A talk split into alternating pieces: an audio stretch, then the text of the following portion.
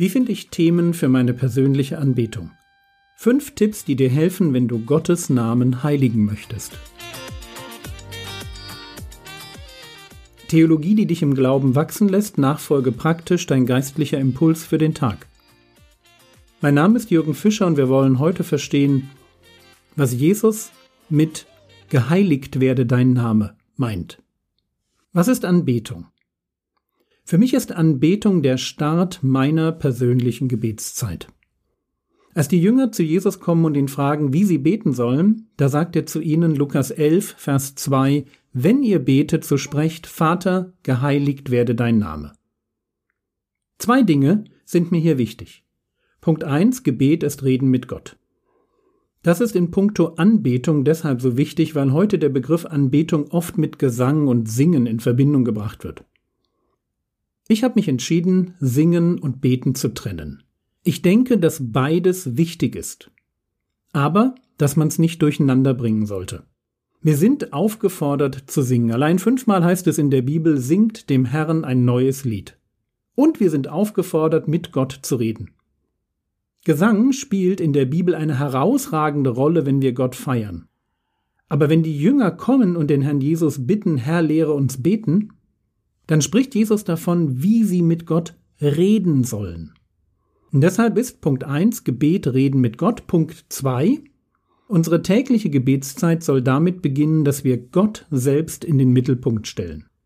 Danach dann sein Reich, unsere eigenen Bedürfnisse, dann geht es um Vergebung und zum Schluss um Führung. Aber anfangen wollen wir mit Gott. Geheiligt werde dein Name.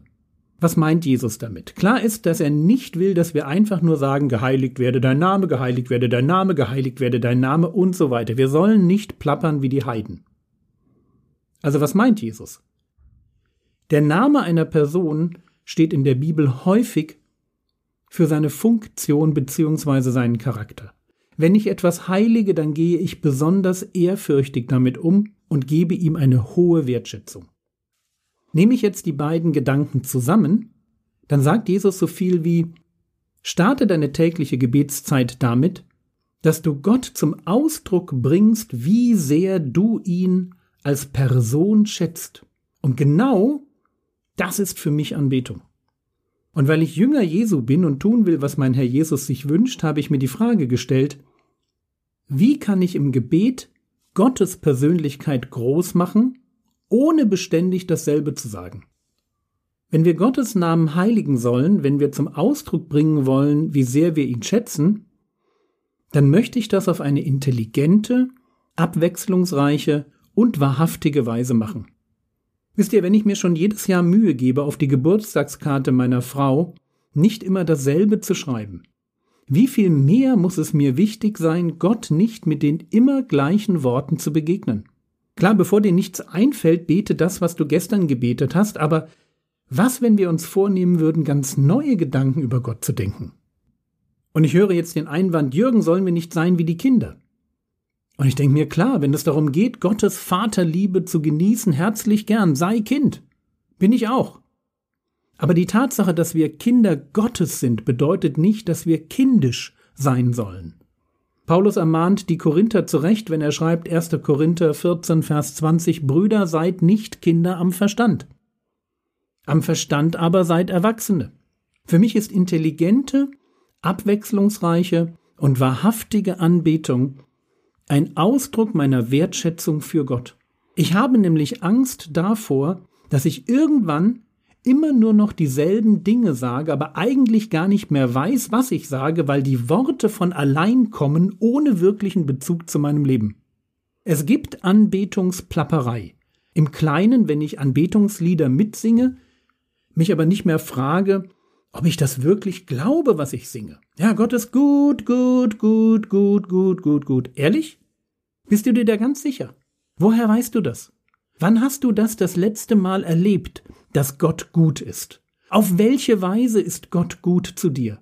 Geht es dir beim Singen um dich, um dein gutes Gefühl oder geht es dir wirklich um Gott? Was willst du ihm Wichtiges sagen? Das ist für mich so Anbetungsplapperei im Kleinen, wenn man einfach mitträllert, Wahrheiten von sich gibt, aber die nicht mehr so, die sind nicht eigentlich mein Leben.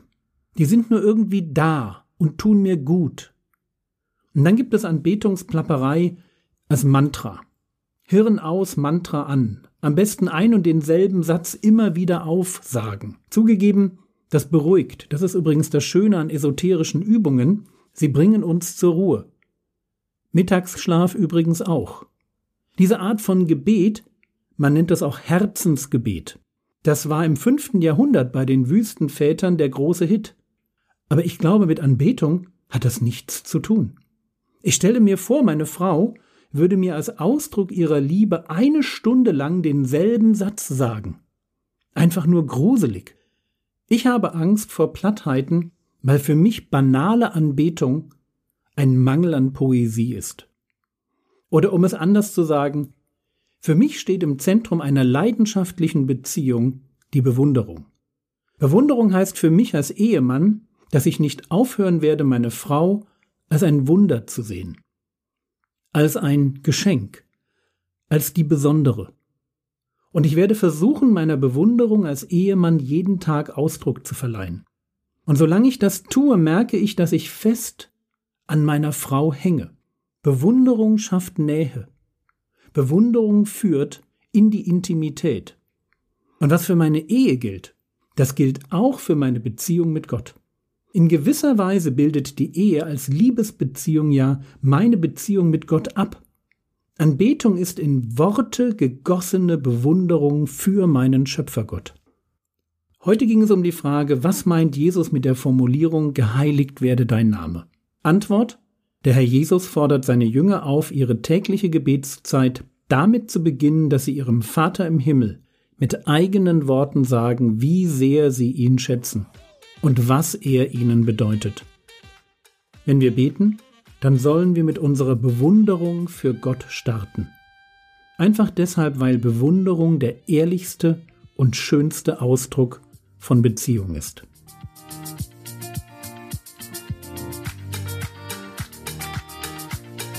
Was könntest du jetzt tun? Du könntest darüber nachdenken, was dich an Gott fasziniert. Schreibe einfach mal zehn Dinge auf, zehn Dinge, die dich wirklich begeistern. Und vielleicht willst du dann diese Liste verwenden, wenn du heute, wenn du heute betest. So als Einstieg. Das war's für heute. Morgen geht's weiter. Das Skript zu allen Episoden findest du in der App oder auf www.frogwords.de. Der Herr segne dich erfahre seine Gnade und lebe in seinem Frieden. Amen.